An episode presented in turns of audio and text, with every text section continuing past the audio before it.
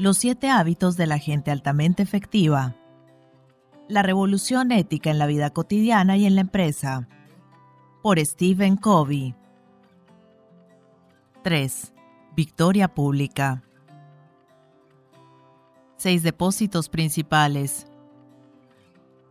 Permítaseme sugerir seis depósitos principales capaces de construir una cuenta bancaria emocional. Comprender al individuo.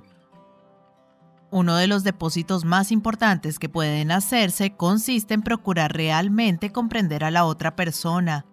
Esta es la clave de todos los otros depósitos. Simplemente no sabemos en qué consiste depositar en otra persona hasta que se comprende al individuo. Lo que para usted podría ser un depósito, dar un paseo para hablar, ir a tomar un helado, trabajar juntos en un proyecto común, no siempre es percibido como tal por los otros.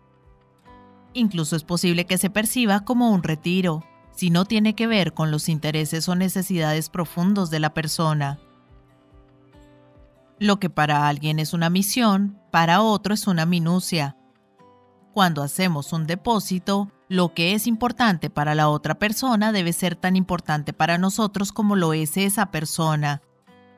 Tal vez estemos trabajando en un proyecto de alta prioridad cuando nuestro hijo de 6 años nos interrumpe con algo que para nosotros es trivial, pero que para él tiene mucha importancia. Se necesita del segundo hábito para reconocer y volver a comprometerse con el valor de esa persona, y del tercer hábito para subordinar nuestros horarios a esa prioridad humana. Al reconocer el valor que el propio niño asigna a lo que tiene que decir, debemos comprenderlo, y de este modo efectuaremos un gran depósito. Tengo un amigo cuyo hijo desarrolló un ávido interés por el béisbol. A mi amigo no le interesaba en lo absoluto, pero un verano llevó al chico a ver jugar a los principales equipos de la liga. El viaje le llevó más de seis semanas y costó mucho dinero, pero se convirtió en un vínculo fuerte de la relación. Al volver, a mi amigo le preguntaron, ¿Tanto te gusta el béisbol? No, contestó él, pero me gusta mucho mi hijo. Otro amigo, un profesor universitario, mantiene con su hijo adolescente una relación terrible. Toda la carrera del hombre había sido esencialmente académica, y le parecía que su hijo malgastaba su vida dedicándose a trabajos manuales en lugar de desarrollar su mente. En consecuencia, Casi constantemente presionaba al muchacho y en momentos de arrepentimiento intentaba realizar depósitos que no daban resultado. El jovencito percibía los gestos como nuevas formas de rechazo, comparación y juicio, y ello determinaba grandes reintegros. La relación se deterioraba destrozando el corazón del padre. Un día le hice conocer este principio de hacer que lo que es más importante para la otra persona sea tan importante para uno como la persona misma. Lo grabó profundamente en su corazón. Comprometió a su hijo en el proyecto de construir una miniatura de la muralla china alrededor de la casa. No era sencillo, y los dos trabajaron codo a codo durante más de un año y medio. Gracias a tal experiencia de vinculación, el hijo pudo superar esa fase de su vida y desarrolló un enorme deseo de perfeccionar su mente. Pero el beneficio real se produjo en lo que sucedió en la relación. En lugar de ser un punto doloroso, se convirtió en una fuente de gozo y fuerza para padre e hijo. La regla de oro dice, trata a los otros como querrías que ellos te trataran a ti. Si bien superficialmente esto podría entenderse como hacer por los otros lo que queremos que ellos hagan por nosotros, Creo que en un aspecto más esencial quiere decir que hay que comprenderlos profundamente en tanto individuos como nosotros mismos querríamos ser comprendidos y después tratarlos en los términos de esa comprensión. Un padre inteligente ha dicho sobre la educación de los hijos, hay que tratarlos a todos igual, es decir, a cada uno de modo diferente. Prestar atención a las pequeñas cosas. Las pequeñas bondades y atenciones son muy importantes. Las pequeñas asperezas, las pequeñas faltas de respeto suponen reintegros importantes. En una relación, las cosas grandes son las cosas pequeñas. Recuerdo una noche que pasé con dos de mis hijos hace algunos años. Era una salida organizada de padre e hijos. Fuimos a ver gimnasia y lucha libre, a comer hot dogs, beber naranjada y después al cine. Un paseo verdaderamente completo. En medio de la película, Sean, que en aquel entonces tenía cuatro años, se quedó dormido. Su hermano mayor, Steven, de seis, permaneció despierto hasta el final. A la salida cogí a Sean en brazos, lo llevé al coche y lo tendí en el asiento trasero. Era una noche fría, de modo que lo cubrí con mi chaqueta. Al llegar a casa, volví a llevar a Sean en brazos y finalmente lo arropé en la cama. Después de que Steven se pusiera su pijama, se cepillara los dientes y también se acostara, me tendí junto a él para hablar sobre el paseo. ¿Te ha gustado, Steven? Mucho, contestó. ¿Te has divertido? Sí. ¿Qué te ha gustado más? No sé, me parece que la acrobacia sobre la cama elástica. Extraordinario, ¿no es cierto? Todas esas volteretas y cabriolas en el aire. No existió una respuesta adecuada de su parte. Me encontré tratando de hacer avanzar la conversación. Me preguntaba por qué Steven no se abría más. Por lo general lo hacía cuando sucedían cosas que le entusiasmaban. Yo me sentía un poco defraudado. Me parecía que algo andaba mal. Él había estado muy callado mientras volvíamos a casa y después mientras se preparaba para acostarse. De pronto, Steven me dio la espalda, poniéndose de cara a la pared. Preguntándome por qué lo hacía, me puse de pie lo bastante deprisa como para ver lágrimas en sus ojos. ¿Qué es lo que anda mal, hijo? ¿Qué es? Se dio la vuelta y advertí que se sentía algo azorado por las lágrimas y el temblor de sus labios y barbilla. Papá, si yo tuviera frío, ¿también a mí me cubrirías con la chaqueta? De todos los acontecimientos de aquel especial paseo nocturno, lo más importante para él había sido un pequeño acto de cariño, una demostración momentánea e inconsciente de amor a su hermano pequeño. Para mí, aquello supuso entonces una lección personal y poderosa, y sigue siéndolo todavía. Por dentro, las personas son muy tiernas y sensibles. No creo que la edad o la experiencia determinen una diferencia importante. Por dentro, incluso detrás del exterior más rudo y duro, están los sentimientos y afectos tiernos del corazón. Mantener los compromisos. Mantener un compromiso o una promesa es un depósito de suma importancia. Romperlos representa un importante reintegro. De hecho, probablemente no haya reintegro de más peso que hacer una promesa importante y después no cumplirla.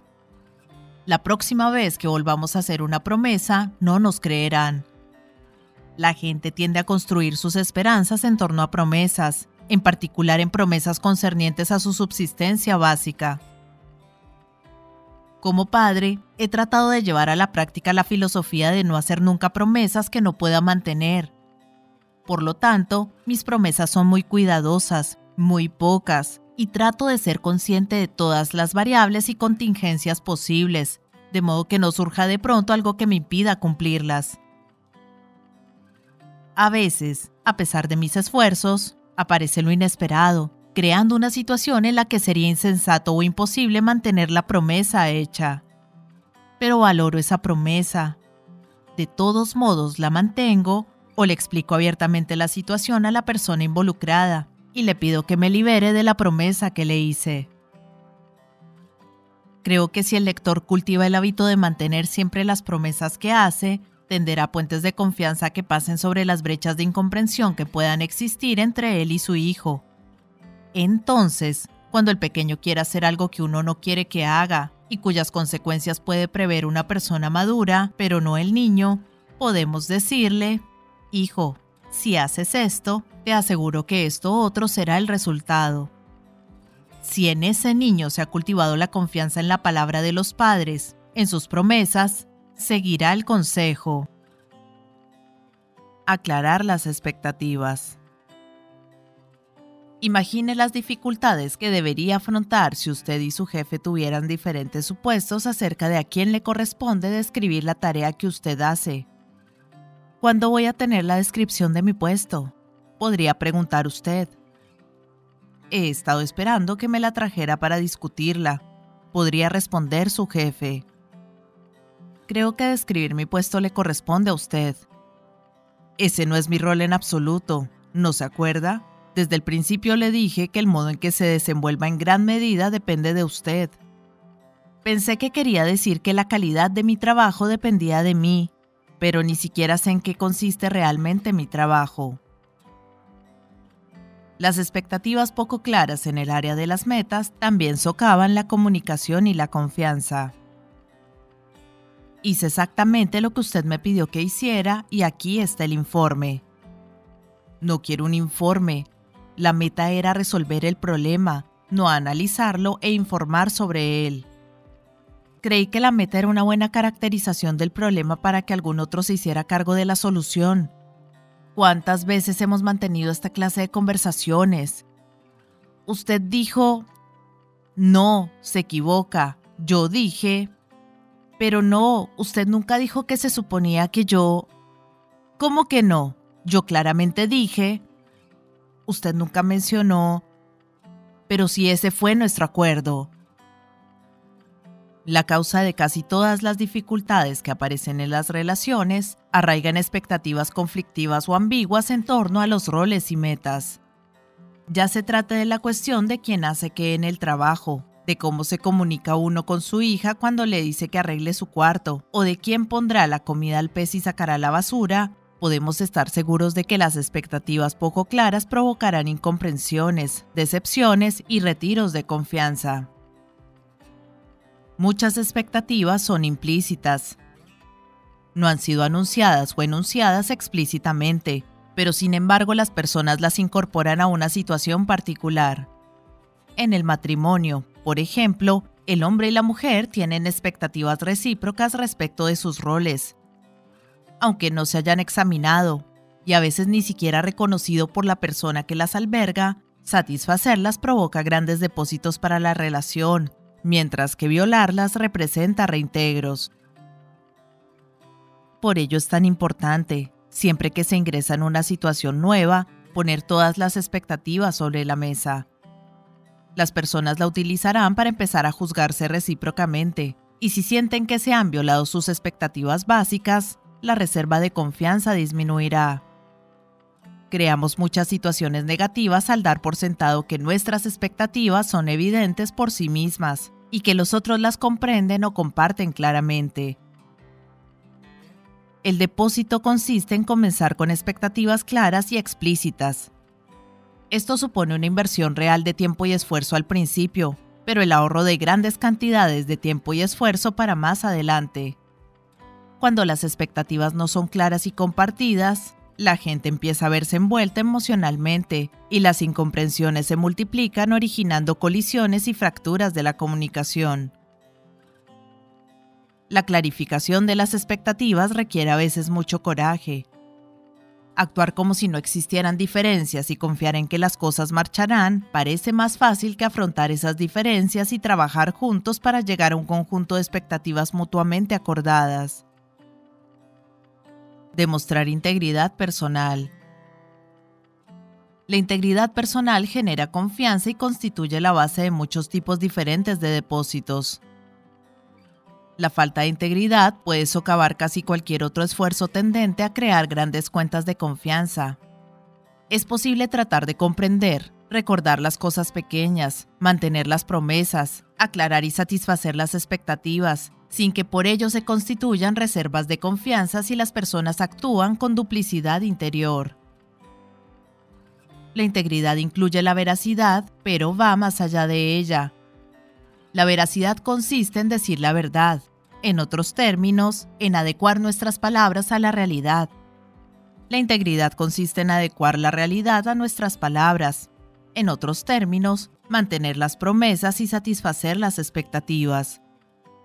Esto requiere un carácter integrado, una unicidad primordialmente con uno mismo, pero también con la vida. Uno de los modos más importantes de poner de manifiesto la integridad consiste en ser leales con quienes no están presentes.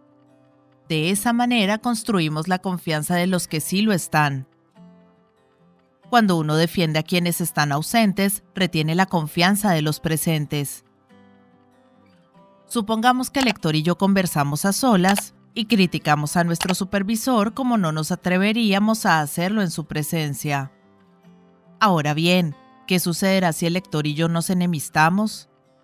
El lector sabrá que yo voy a hablar de sus defectos con algún otro. Eso es lo que usted y yo hemos hecho a espaldas de nuestro supervisor. Usted conoce mi carácter. Yo digo amabilidades frente a frente y hablo mal por detrás. Usted me ha visto hacerlo. Esa es la esencia de la duplicidad. ¿Puede esto crear una reserva de confianza en la cuenta que yo tengo depositada en usted? Por otra parte, supongamos que usted empieza a criticar a nuestro supervisor y yo estoy básicamente de acuerdo con algunas de esas críticas, de modo que le propongo que vayamos directamente a ver a ese hombre para exponerle efectivamente de qué modo podrían mejorarse las cosas. En tal caso, ¿qué sabría usted acerca de lo que yo voy a hacer si alguien lo critica a sus espaldas? Tomemos otro ejemplo. Supongamos que mi esfuerzo por construir una relación con usted le digo algo que otra persona me ha confiado en secreto.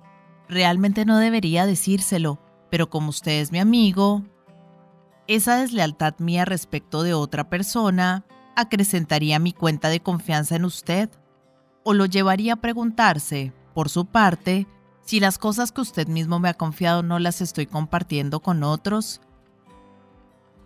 Podría parecer que esa duplicidad efectúa un depósito en la persona con la que se está, pero en realidad es un reintegro, porque lo que uno comunica es la propia falta de integridad. Así se puede conseguir el huevo de oro del placer transitorio consistente en despreciar a alguien o compartir información privilegiada, pero estamos ahogando a la gallina, debilitando la relación que proporciona un placer duradero en la asociación. La integridad en una realidad interdependiente consiste simplemente en que uno trata a todo el mundo siguiendo el mismo conjunto de principios. Cuando lo hagamos, las personas llegarán a confiar en nosotros. Puede que al principio no aprecien las francas experiencias de confrontación que esa integridad es capaz de generar.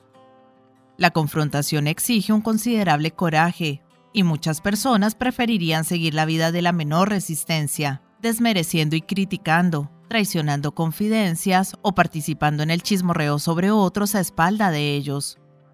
Pero a largo plazo, la gente confiará en nosotros y nos respetará si somos veraces, abiertos y amables con ella. Importamos lo bastante como para que valga la pena la confrontación. Y se dice que poseer la confianza de alguien es más que poseer su amor. A largo plazo, Estoy convencido de que quien tiene la confianza también tendrá el amor. Cuando mi hijo Joshua era muy pequeño, a menudo me hacía una pregunta muy profunda. Cada vez que yo reaccionaba ante alguien desmesuradamente o demostraba una gran impaciencia o descortesía, él se mostraba tan vulnerable y franco, y nuestra relación era tan buena que simplemente me miraba a los ojos y me decía, Papá, ¿me quieres? Si le parecía que yo estaba violando un principio básico de la vida con respecto a algún otro, se preguntaba si no lo violaría también respecto de él. Como maestro y como padre, he descubierto que la clave de los 99 es el restante uno, en particular ese uno que pone a prueba la paciencia y el buen humor de los muchos. Es el amor y la disciplina del uno, estudiante o hijo, lo que transmite amor a los otros el modo en que tratamos al uno revela el modo en que consideramos a los 99 restantes, porque en última instancia cada uno de ellos es un uno. Integridad significa también evitar toda la comunicación engañosa, desleal o que no respete la dignidad de las personas. Según la definición de la palabra, mentira es toda comunicación que intenta engañar. Ya nos comuniquemos con palabras o conductas, si somos íntegros, nunca podremos intentar el engaño. Disculparse sinceramente cuando realiza un reintegro. Cuando realizamos reintegros de una cuenta bancaria emocional, debemos disculparnos y hacerlo sinceramente. Las siguientes palabras sinceras representan depósitos considerables. Me equivoqué. No fue amable de mi parte. Fui irrespetuoso. No respeté su dignidad. Lo lamento profundamente. Te avergoncé frente a tus amigos sin ningún derecho. No debí hacerlo, ni siquiera para demostrar que yo tenía razón. Discúlpame. Se necesita mucha fuerza de carácter para disculparse con rapidez, de todo corazón y no de mala gana. Para disculparse auténticamente es necesario ser dueño de uno mismo y tener una seguridad profunda respecto de los principios y valores fundamentales. Las personas con poca seguridad interior no pueden disculparse porque ello las lleva a sentirse demasiado vulnerables. Les parece que se muestran blandas y débiles y temen que los otros se aprovechen de su debilidad. Su seguridad se basa en las opiniones de los otros y les preocupa lo que ellos puedan pensar. Además, por lo general, se sienten justificadas en lo que han hecho. Justifican su propio error con el error de algún otro. Y si llegan a disculparse, lo hacen superficialmente. Si vas a hacer una reverencia, que tu inclinación sea pronunciada, dice la sabiduría oriental. Paga hasta la última moneda, dice la ética cristiana. Para constituirse como depósito, la disculpa tiene que ser sincera y tiene que percibirse como sincera. Leo Ruskin enseñó que el débil es el cruel. La amabilidad solo puede esperarse del fuerte. Una tarde me encontraba escribiendo en el escritorio de mi casa sobre el tema de la paciencia. Oía a los chicos corriendo de aquí para allá y haciendo ruido.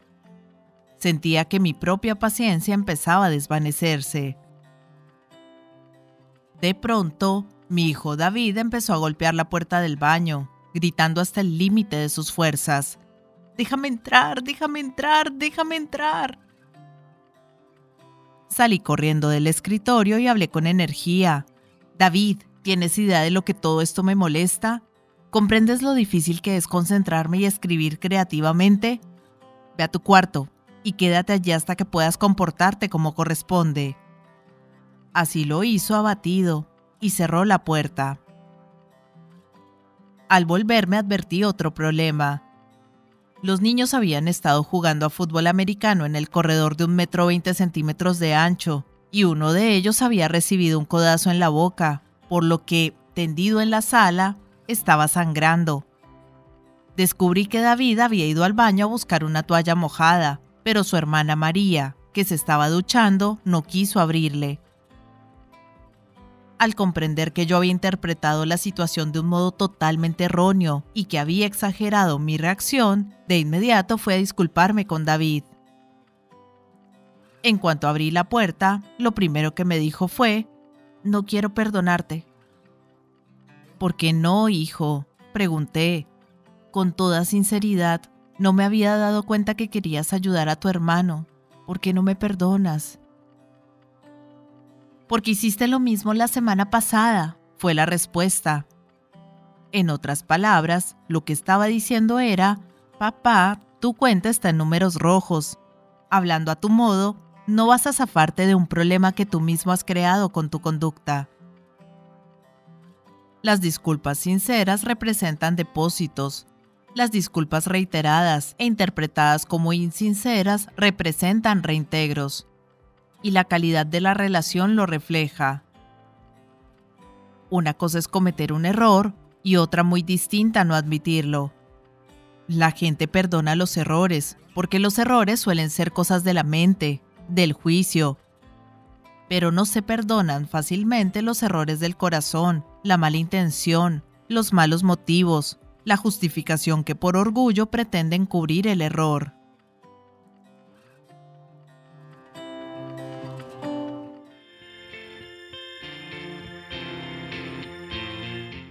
Hola gente, ¿cómo están? Mi nombre es Carolina, yo soy la voz de audiolibros Leyendo Juntos. Este es un hermoso proyecto que pretende poner un poco de buena vibra y felicidad allá afuera, acompañando a las personas en su cotidiano con diferentes tipos de lectura, desde aventura, suspenso, terror, cuentos para niños, autoayuda, meditaciones, en fin, lo que se les ocurra.